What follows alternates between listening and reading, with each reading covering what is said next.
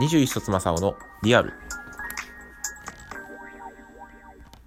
皆様こんにちは、こんばんは、おはようございます。皆様の21冊正雄でございます。え昨日は、えー、少し自分の中学時代、高校時代を話しながら、男らしさ、女らしさっていうのが、まあ、まあ、時代に合わないんじゃないか。で、それを元に決めるんじゃなくて、それぞれの持つ強みや弱み、個性などをを元に判断していくべきじゃないかっていう話を少しさせていただきました。今回もちょっとその次の話の続きをさせていただきたいと思います。えー、私はですね、もともと小さい頃からすごい、あの、バラエティ番組とかお笑いがすごく大好きで、今も YouTube だったり、まあ、テレビで追いかけるほど、あの、お笑いがすごく好きなんですが、えー、皆様は、えー、四大お笑い賞レースをご存知でしょうか？お笑い賞レースっていうのは、お笑い芸人がトーナメント式でどんどん戦っていって、最終的に一番面白い人を決めるっていう、大会を、まあ、総称して、お笑い賞レースって言って、まあ、全国ネットでやってるものだったり、関西ローカルでやっているものもあったりして、まあ、結構いろんなものがあるんですが、まあ、一番有名なのが、まあ、M1 グランプリですね。えっ、ー、と、まあ、漫才師のナンバーワンを決める M1 グランプリ。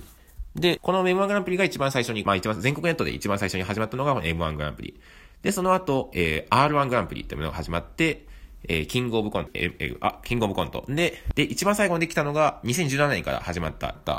えー、女芸人ナンバーワン決定戦、ザ・ W というものが始まったんですね。もともと第1回が確かチュートリアルの得意が、えっ、ー、と、1回2回かな？で司会やってて、まあ、ああいうことがあったので、今、太、太もの、あの、後藤が、まあ、司会をやっているわけなんですが、待ってですね。で、この大会が、まあ、唯一、その、一つだけルールがあって、女性であることがルールなんですね。プロ、アマは問わないけれども、女性であること、ただ一つだけこのルールさえ守れば、漫才、コント、まあ、フリップネタとか、何でも、リズムネタ、何でもいいから、とにかく表せたら正しい女でなければいけないというルールがあるんですね。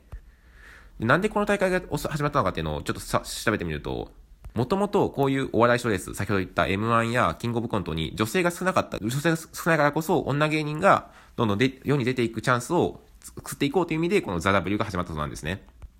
で、じゃあ今まで M1 グランプリやキングオブコントや、まあ R1 グランプリ、NHK 新人漫才大賞とか、女性が少なかったのは男尊女卑があったから、女性が少なかった、少なかったのかっていうと、まあそうではないと思うんですね。実際に M1 グランプリ、例えば、女性のファイナリストで言うと、まあ、えっ、ー、と、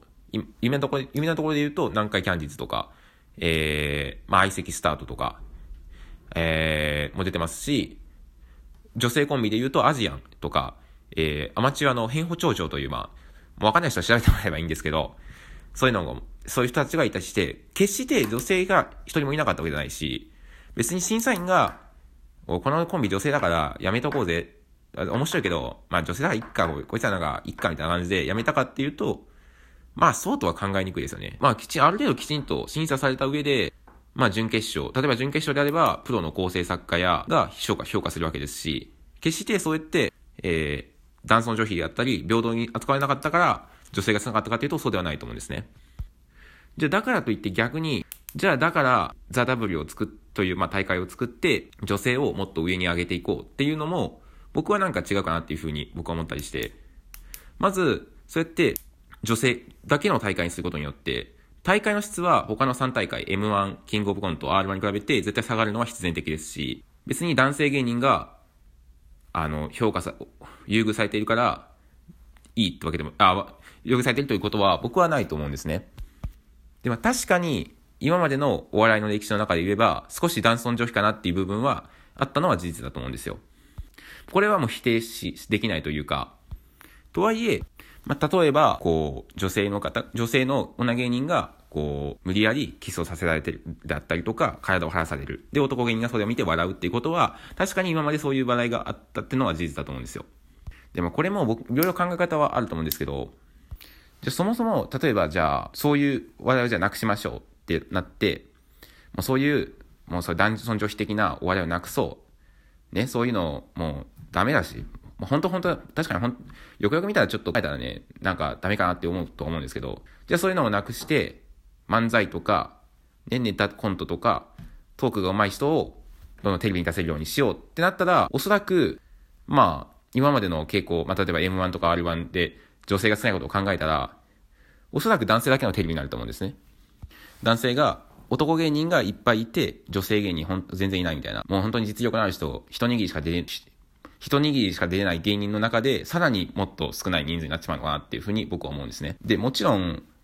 じゃあそれが悪いのかいいのか悪いのかっていうと、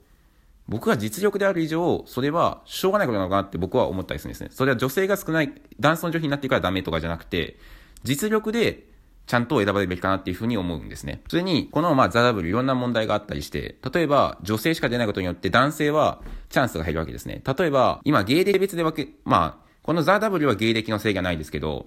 M1 や、えー、まあ今年から始まった、あ、今年から R1 は、あの芸歴が、まあ制限があって、M1 が15年以内、M、R1 が10年以内。まあコンビちょっとまか、コンビ変えてなんかちょっとまかしたりしたら、で、まあ芸歴30年とかで出れますけど、仮に男性の10、えっ、ー、と、コンビ結成15年以上、もしくは、えー、ピン芸人、男性ピン芸人の11年目以降は、今出れる大会がないわけですね。でも、女性であるからという理由だけで、ザ・ W に1回出れるってことは、女性の11年目と男性の11年目では出れる回数、お笑いで、処理すの出れる回数が違うっていう風になるんですね。で、もっと言えば、例えば LGBT とか世間でもっとそういう人たちの、まあ、権利を主張していこうっていう風になっている LGBT の方とかがお笑いやりたいよ。別に全然問題ないことだと思うんですけど、そういう人たちが出たいよってなった時に、じゃあザ・ W 出れるのかっていうと、これはどうなるのかって話で、世間、世界的にそういう人たちもきちんと社会に入れるようにしていこうってしてるのに、女性っていうくくりを作ることによって、そういう人たちは、を、まあ、中に入れてないっていうのは、僕はどうなのかなとか思ったりして、森吉、森吉とけしからん、ね、女性を差別などういうことだって言ってる、結局、テレビ側も、まだまだこうやって男尊、あの、女性差別をしてるのは、じ、のかなっていうふうに僕は、今回、えー、このザ・ W のことを思って思いました。で、これは何もお笑いの話に関わったことはないと僕は思っていて、例えば、日本では女性の政治家が少ないって言われていますが、やはりこれも男性と女性で分けるんじゃなくて、きちんとその一人の政治家として評価していくべきかなっていうふうに僕は思います。だから、当然男性の政治家で何かこう不祥事があったり、こいつちょっと、このこいつのマニフェストあんまだなって思ったら落とせばいいし、逆それも逆のしかりで平等に扱うべきであれば、女性の政治家で、この人のマニフェストあかんなとか、何か不祥、この人スキャンダル起こした、不祥事起こしたってなれば、どんどんどんどん落としていくべきだ。当選させないようにしていくべきかなっていうふうに僕は思います。女性だから受からせようとか、女性初の、えー、まあ、大臣にさせたいから、えー、総理大臣に追っつかせたいからっていう理由で、例えば、内閣の中の重要なポストにつけるっていうのは、それはまた女、男性差別につながっているのかなって僕は思うので、なかなかこう、男女で分かれている以上、性別ばかりが気にされて、その人の個性であったりとか、まあ、個性、例えば実力とか個性っていうのがなかなか見られてないのかなっていうふうに僕は思います。男男女男女共同参画社会っていう言葉がありますけど、究極男女平等っていうのは、男性も女性も同じ人数を入れるとか、男性も女性も同じ回数だけ何かにできるようにするとか、男性も女性もこう、っていうのは、が一番理想であって、女性が少ない、男性が多くて女性が少ないから、ここにじゃあ女性を入れようってするのは、それは逆に男性差別につながるのかなっていうふうに僕は思います。だからこそ、一人一人の個性っていうのをもっと見られていくべきなのかなっていうふうに思います。そういった、そうした個性によって評価されるような時代が来たなって、えー、今回の、えー、まあ、森吉堂の女の人が言うと、理事会が長いっていう発言を聞いて、え、こんなことを思いました。皆さんはどう思うでしょうか？ね、自分もまだ、だ社会に出る直前